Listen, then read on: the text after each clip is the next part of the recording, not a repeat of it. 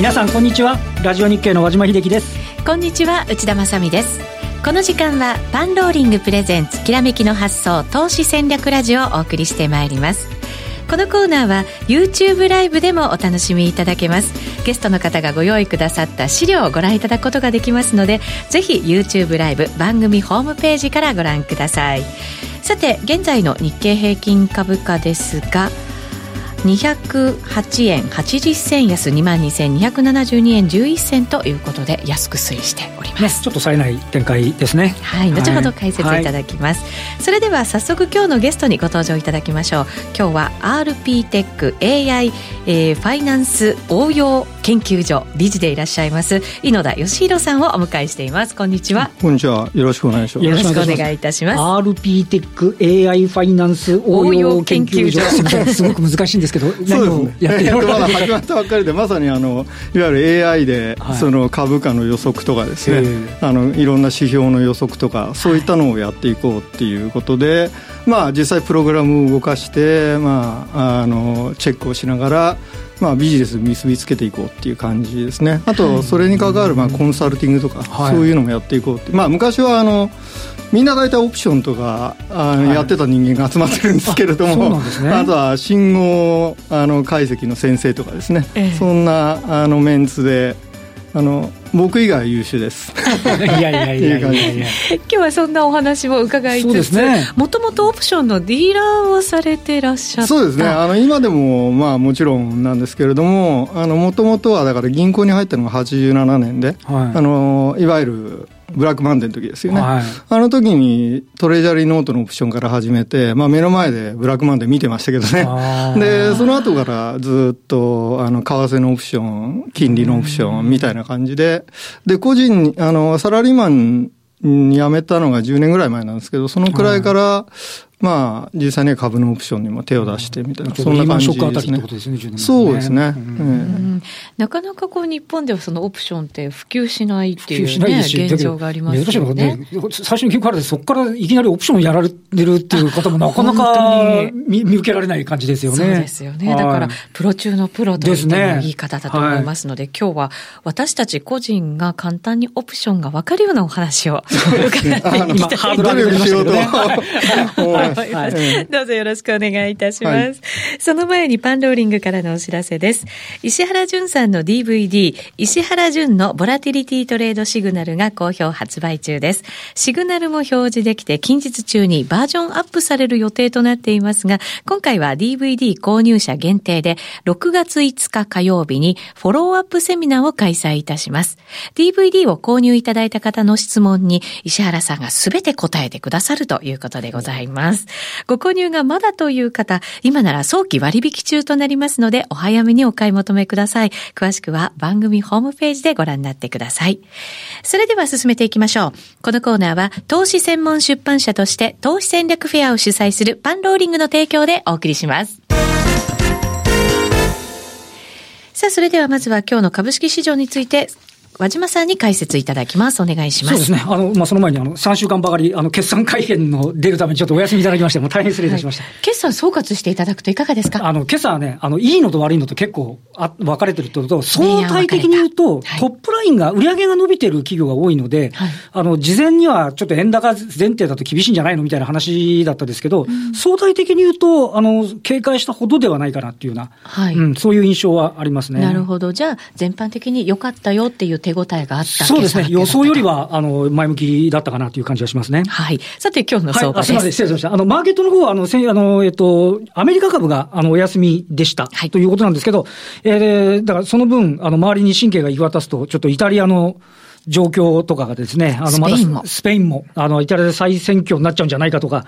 あスペインも、おちょっとどうなんだみたいな話があって、えー、ね、イタリア株なんか少し下げたり、欧州の株も難聴だったんですけど、はい。で、えっ、ー、と、東京の時間に入ると、少しこう、円高が進み始めてしまいました。そうですね。一時108円台がありました。今も109円を挟んでの、こう、動きとなってますので、ね、で油断許さない。そうですよ。対ユーロも去年の6月以来ぐらいですかね、あの、ユーロ円で言うと、えー、126円台ぐらいまで入ってますよね。そうですね。ユーロドルも落ちていて、まあ今日の日中は揉み合っているような状況ではあるんですけれども、はい、なかなかこれも上に戻らないという。朝、あの、午前中10時ぐらいから、こう、為替がささらっとこう円高の方向に進んで、株価の値幅がちょっと下に向かって出てっていうことで、以降ね、少しこう止まってはいるんですけど、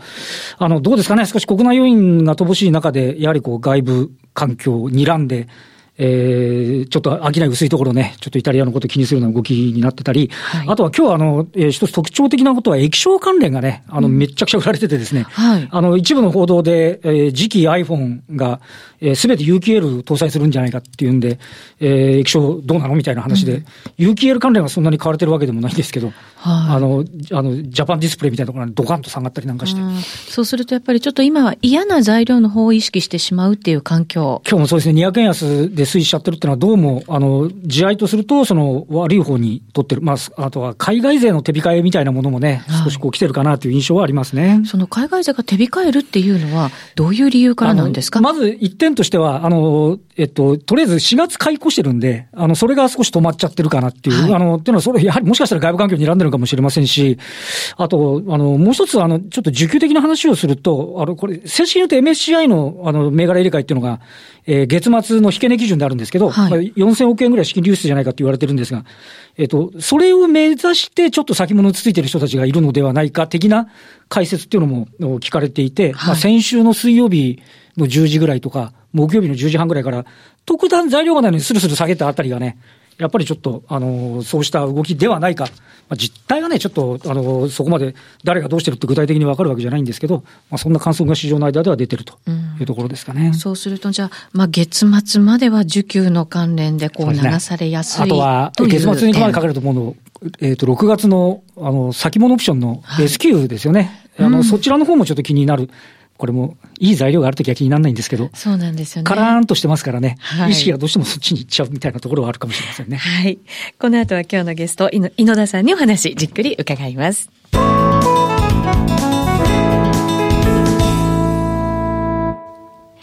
改めまして今日お招きしているゲスト、井野田義弘さんです。どうぞよろしくお願いいたします。よろしくお願いいたします。今日のテーマ、オプション市場やボラティリティで相場を見るというタイトルで頂戴しています。ね。はい。さて、先ほどもね、内田さんからありましたけど、あの、わかりやすくちょっとね、解説をしていただこうかなって話オプションっていうと、まだまだ私たちも番組で取り上げることも増えてきましたけど。今 S q の話なんかしちゃって、なんかどっか踏んでないかと思ってドキドキしちゃいますけどね。そうですよね。ちょっとその S q の話聞いてみたいなと思うんですけど、はい、目の前で S q の話をしたらにやりと。あいえいえどうなんでしょう ?6 月の S q 何かこう、波乱があったりとか、そういうことってあったりするんですか？どうなんですかね。まあ、ただ、ここのところね、急に今までずっと安定して、ずっとっていうか、まあ、1回2月にね、ボラティリティおかしくなりましたけど、はい、その後、まあ、急速にまた安定期に入ってって、それで、出来高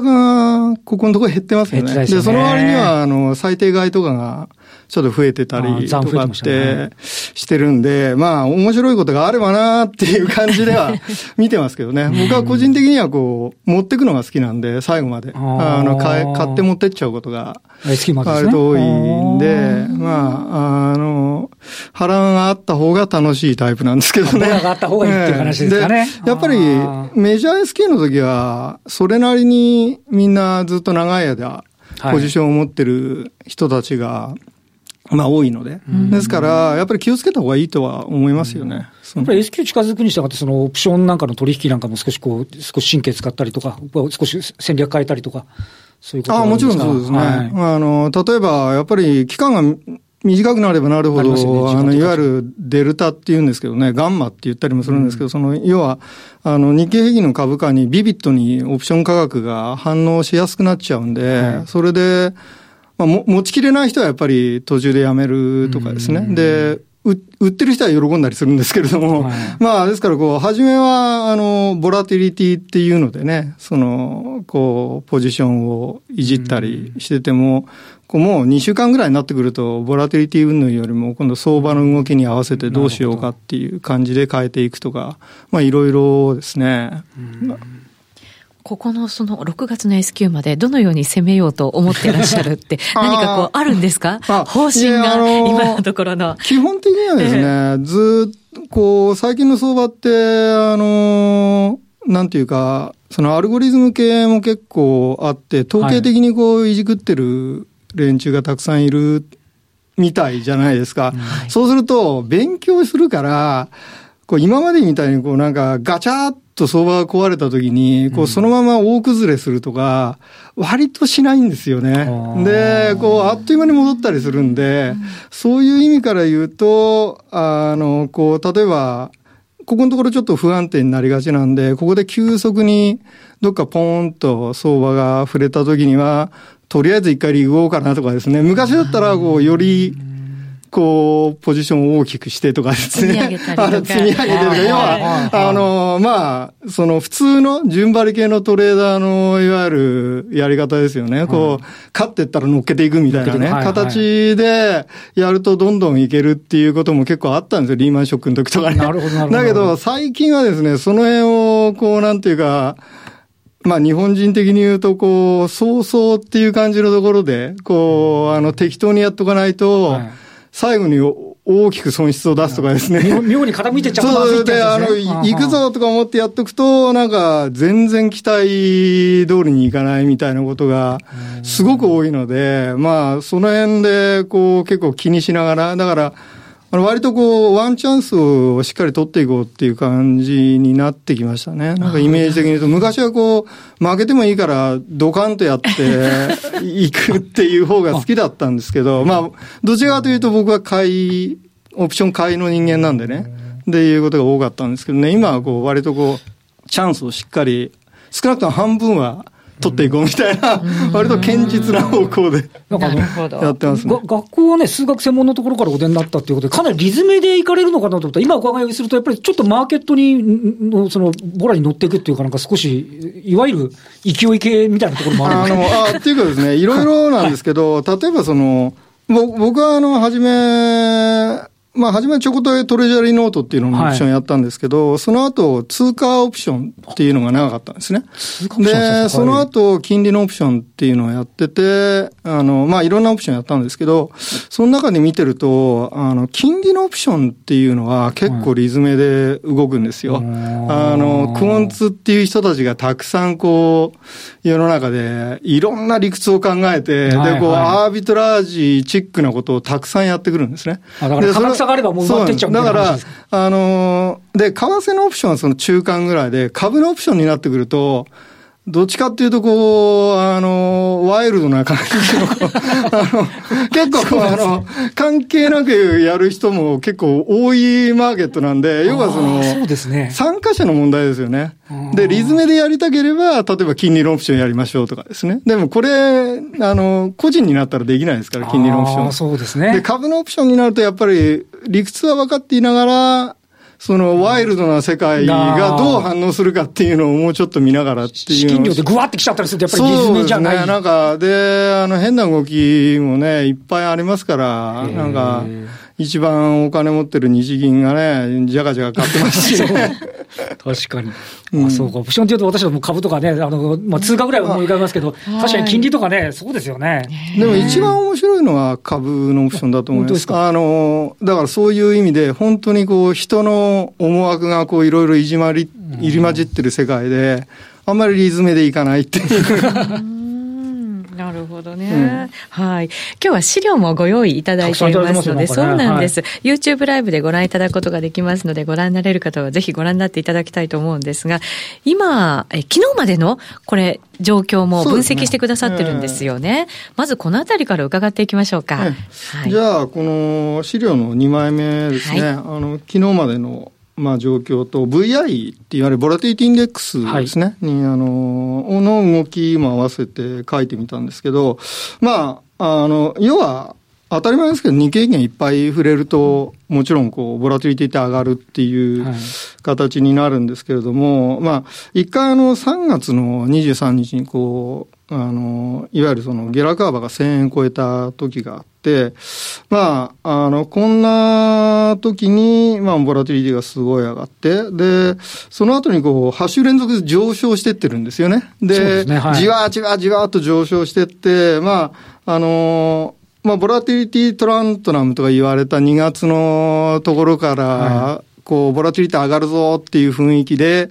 こう、相場がだんだん不安定になってきて、3月のところでちょっとなんかすごいことになったんだけれども、ね。はい、その後こう、しっかりと上昇してきて、今度はボラティリティがずるずるずるずるずるずる下がっていってっていう、まあ状況になってて、で、まあ昨日なんかものすごいあの、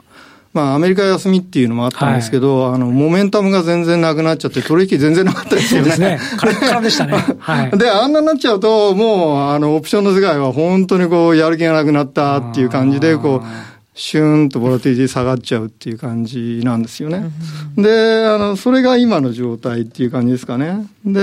あの、その、ボラティリティを感じるのに、相場を見るのに何がいいかっていうと、あの、僕は割とトゥルーレンジっていうのが、はい、まあいいかなと思ってて、トゥルーレンジっていう。のは、前日の引け値から、その、当当日の引け値までじゃなくて、値幅を勘案してるんですね。ハイローを考えて、で、どのくらい、だから例えば飛んじゃう時があるじゃないですか。で、飛んじゃうってまた戻ったりした時に、どのくらいレンジその、引け値引け値でやると、例えば10円しか動いてないんだけど、300円動いたりとかってあるわけよ。り好きバー高くてずっと下がってきたとか。しっかりと前日の、当日の値幅じゃなくて、前日の引け値からの動きをちゃんと考えましょうっていう、はい、まあ、レンジの考え方があって、まあ、トレーダーさんは割と使ってると思うんですけど、これを見てると、割とあの、オプションの、この、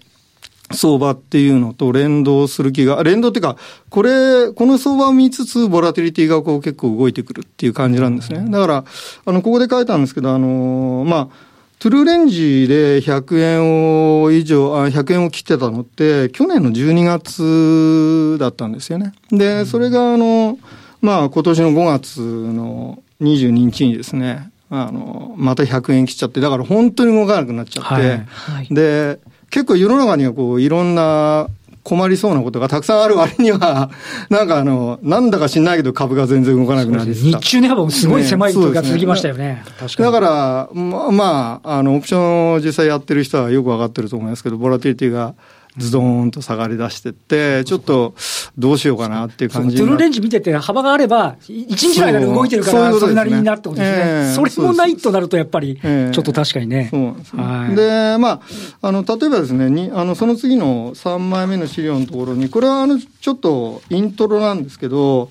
あの、まあ、急にこれ出すと、ちょっとみんな引いちゃうかもしれないですけどね。あの、ボラティリティっていうのの見方を、あの、一つあの出してるんですけど、はい、オプションってあの、要は6月切りとか7月切りとか、はい、期日ありますよね。期日ありますよね、はい、で、時間によって結構性格が異なって時間価値がだんだん減っていくみたいな話で、その時間のですね、問題を改善して、ボラティリティの、まあ、あの、状況を見ま、見るのに、この見方が割と、あの、いいんですよね。あの、まあ、分数のところにルートの時間っていうのを取ってですね、はい、あの上にはあのリターンを、あのログマネーネスか、ログマネーネスを取ってるんですけど、これでボラティリティをプロットしたのがこれで、で、あの、これあの第一元、これ3月19日の引けの時なんですけど、はい、第一元月と第二元月と第三元月のボラティリティっていうのが重なってるんですね、これ。はい、で、これ、こういう時って、あの、どうなるかなっていう考えてるような時がこんな感じなんですよ。相場がいわゆるこれから動くのか、これから動かなくなっちゃうのか、みたいな、あの、ニュートラルな感じっていうんですかね。はい、あの、どっちに行くか分かんないっていう感じで、そう、あの、相場参加者が見てるような時って。気迷いムードが強いそうです。だから、あの、もしかしたら不安定になるかもしれないし、うん、もしかしたら全然動かなくなっちゃうかもしれないっていうような感じのところが、こういう形状を良くする。あとは、上からずっと落ちてきて、下でなだらかなってことですか？あの、横軸は格子価格なんですよ。はい、後で言おうと思ったんですけど、これあの、横軸っていうのは左側がいわゆるあの格子価格が安いプットなんですね。はいはい、例えば、あの、今で言うと2万円のプットとか、2万円の売る権利とか、そういうのがあって、右に行くほど格子価格が高くなって、高くなる。で、はい、線になってるところがちょうど今のあの、日経平均の公式価格に当たるっていう、うんうん、この縦線ですね。はい、でこれあの、スキューって言うんですけどね。で、まあ、あの、ボラティリティって、その、公式価格が低い方が、まあ、ボラティリティ高くなるんですね。これはあの、まあ、オプションのあの、理論的な背景も、それが、そういう性質が入ってるのがあるのと、やっぱりあの、まあ、よく、その、ビックスなんかがね、恐怖指数って言われますけど、はい、下に行っちゃうと、ボラティリティやっぱり上がるっていう性格があるんで、うん、こう、売られるとき怖いから買う人がいるんですよね、プットっていうのは。それでこういう形状をするんですけど、これを見る見方としてポイントなのは、要はこの、あの、現月として青い線が第一現月で赤い線が第二現月で、で、あの、黄緑色が第三現月なんですけど、これが全部重なってるっていう状態ですね。だから、いわゆる、なんとなくこう、どの現月をとっても言ってみれば、ボラティリティのレベル感が同じような状態で。なるほど。うん、普通だったら、ちょっとは違いがやっぱりあるわけですよね。で、次の資料を見てほしいんですけど、はい、これはあの、1月17日の、要は、あの、相場が落ち着いてる時ですね。あの、2月のあの、ボラティリティがおかしくなる前の。重なってないですもんね。そうです。この時は、だから第一現月が、もう、要は、動かないわけですよ。と、はい、いうことは、近いオプションはもうあまり価値がないなっていうことになるから、こう、ボラティリティ下がっちゃうんですね。ですね。で、先の方はまだ動く確率持ってるから、こうやってこう、ボラティリティ高くなってるんですね。こういう時は、相場の安定期に見られるパターン、ね、なるほど。で、これが、あの、その次の資料がですね、まあ、あの、5ページ目なんですけど、これあの、まあ、2月の9日、これいわゆるボラテリティビッグショックって言われてる時の。手前、手前の方が上がってるところですね。急速に相場が動いちゃったんで、はい、要はオプションのボラテリティが手前の方が格段に高くなってっていう。ね、逆転しちゃったみたいな感じですもんね。で、こういうことを、あの、やりながら、こう、相場のある程度、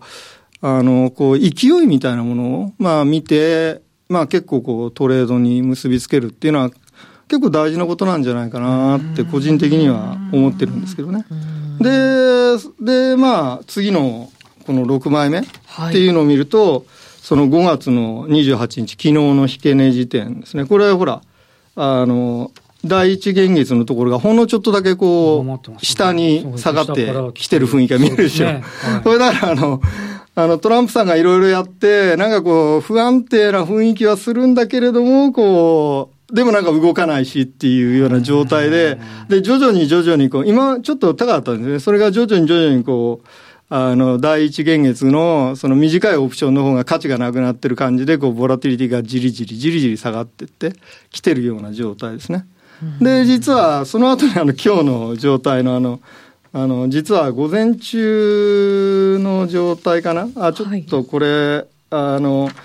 ちょっと表題が同じになっちゃうんですけど、はい、あの、7ページ目のやつは、これ実は今日の午前中の状態なんですよ。はい。で、これはあの、実はちょっと下がってたこの白い、あ青い線が、ちょっと上に行ってますよね。これ、ボラティリティが上がってるんです。これだから、はい、あの、やっぱり相場がちょっと不安定になりそうだなっていう感じで、こう、ふーっと上がってきちゃってる。で、そういう感じですね。で、だからあの、こういうのを見てると、すごくこう、相場の、なんていうか臨場感っていうか、要はマーケット参加者が、あの、どういうふうになってるのかっていうのが見ることができるっていうのと、あと、心理状況みたいなそういうですね。で、あとですね、もう一つは先ほどあの、なんていうんですか、言われた、こう、この、公式価格が低いオプションの方が、あの、ボラティリティが高いっていう状態にまあなってますよね。で、あの、この部分もすごく大事で、要は、あの、下値不安を見ることがある程度できるんですよね。はい、この、あの、もし下値不安がなければ、この青い線とか、あの、赤い線とかが、もっとこう、上がり方が急じゃなくて、こう、だーっとこう、なだらかになっちゃうんですよね。はい、それはあの、よく、オプション取引してる連中はスキューが剥げるっていう言い方。これ、斜めになってるじゃないですか。だからスキューってるんですけれども、これはあの、だから斜めがこう、だんだんこう、傾きが平坦になってくるのをスキューが剥げるっていうんですけれども、あの、これ、だからあの、実際にもし相場がですね、この、今動かないし、動かないんだけれども、これ今、売られたら怖いんですよね。だから結構こう、一応こう、下の方の売られる時のプットオプションはそれなりに買っておこうっていう人がいるから、それなりにこう、高く買われてるんですよ。あの、真ん中辺のオプション、今のその日経平均の例えば2万2250円ぐらいのオプションはさほど高い値段つかないんですけど、あの2万1000円とか、ね、そういう2万円とか、そういうところは、なんかあの買う人が、一撃来るかもしれないですよね。行っちゃうと怖いからっていうから、こうなってる状態なんですよね。で、もちろん、備えてるっていう状況だとは思うんですけど、えー、この後、その通りになったりすることって結構あったりするものなんですか？やっぱりですね、出来高の問題もあるんですけど、はい、結構こう、備えてるのが、あの、こう、いっぱいできてる時っていうのは、割と行かないことが多いんですけど、はい、ただそれがね、ちょっと経って、あんまり行かないかなっていう雰囲気になったところでガツンとっていうのは割とありますね。だから、結構これ見てると楽しい、楽しいっていうか、全然楽しんじゃいけないんですけど。普通に、あの、なんていうの、あの、別に理解するわけじゃないですけど、なんかあれいつもの時はやっぱ遠いところの、いや、この5円のやつがドバッと来たらすごいぜみたいなふうに思ったりはしますよね。そうですね。で、まあちょっと、あのー、こう、まあ、次の資料は、これはまあ、あの、モンテカルロで、あの、出してるんですけど、過去のデータとね、現在のオプション価格っていうのを比べることもできるんですけど、これはあの、左側がまさにあの、5月の22日の、あの、オプション価格が、これ、あの、なんていうんですか、この、みあの青い線なんですよね。はい、で、左側が5月の22日で、で、あの、モンテカルロやったのが、あの、オレンジの線なんですけど、右側が5月の28日なんですけど、あの、トランプの、こう、発言で、ここのところ急に不安定になりましたよね。うん、だから、こう、過去データでやっても、5月22日と5月28日のこのモンテカルロの、このオプション価格が全然変わるんですよね。で、5月28日は、モンテカルロの、これは過去20日間のデータでモンテカルロしてるんですけど、モンテカルロのオプション価格、コール部分はほとんど同じ価格になってて、プットはちょっと相場の方が高いんですけどね。はい、で、5月22日はもう、あの、モンテカルロでやると、本当にシャビーな値段になってるんですよ。すごい低い。そういうのがあって、で、こういう時はやっぱりすごくどんどん下がっていっちゃう時で、で、気迷いしてるっていうのはこんな時ですね。あの、20日ぐらいのデータで取るとちょうどオプション価格と一緒になっちゃうぐらい。こんな感じになります。そうすると、じゃあ、現物だけしかやらないよっていう方々も多くいらっしゃると思いますけど、ね、こういうものを見ておくことで、相場のこう見方というか、視野が広がるというか、ね、次何をすべきなのかっていうことが分かってくる場合も多いっていうことなんですね。そうですね。だから、ボラティティなんかで見なくても、価格で見てもいいんですよね。はい、もう一枚めくってもいいですかね。はい、後ほどまたちょっとお話を、ね、はい、はい、伺っていきたいと思います。この後、大引け後に、えー、YouTube ライブでまだ放送が続きますので、ね、ぜひごご覧になっていただきたいと思います。えー、それではその前にパンローリングからのお知らせです。番組にも何度もご出演いただいているヒルトン先生のトレードの技術と思考法を語る、えー、シナリオトレーディングのセミナーが開催されるということでございます。ぜひこちらも詳しくは番組ホームページからご覧になってお申し込みいただきたいと思います。そして今日は猪田さんからオプション市場からマーケットを読み解くヒントも頂戴しました。パンローリングでは、あ日本取引所の協力を得て、オプション市場の面白さをお送りしていきますので、ご希望、ご要望などがございましたら、番組ホームページからメッセージをお送りいただきたいと思います。また、パンローリングチャンネルでは、オプションの基礎や、相場志郎さんや石原淳さんの動画も用意していますので、こちらも番組ホームページからご確認いただきたいと思います。さあ、まもなく大引けとなります。この後データも入れながら、また YouTube ライブで放送していきますので、ぜひ引き続きご覧いただきたいと思います。下げ絞ってきましたね。あ、そうですか。35円、ね、はい、ありがとうございます。えー、今日は井野田義弘さんにお越しいただきました。ありがとうございました。ありがとうございました。ラジオの前の皆さんとはお別れとなりますこのコーナーは投資専門出版社として投資戦略フェアを主催するパンローリングの提供でお送りしました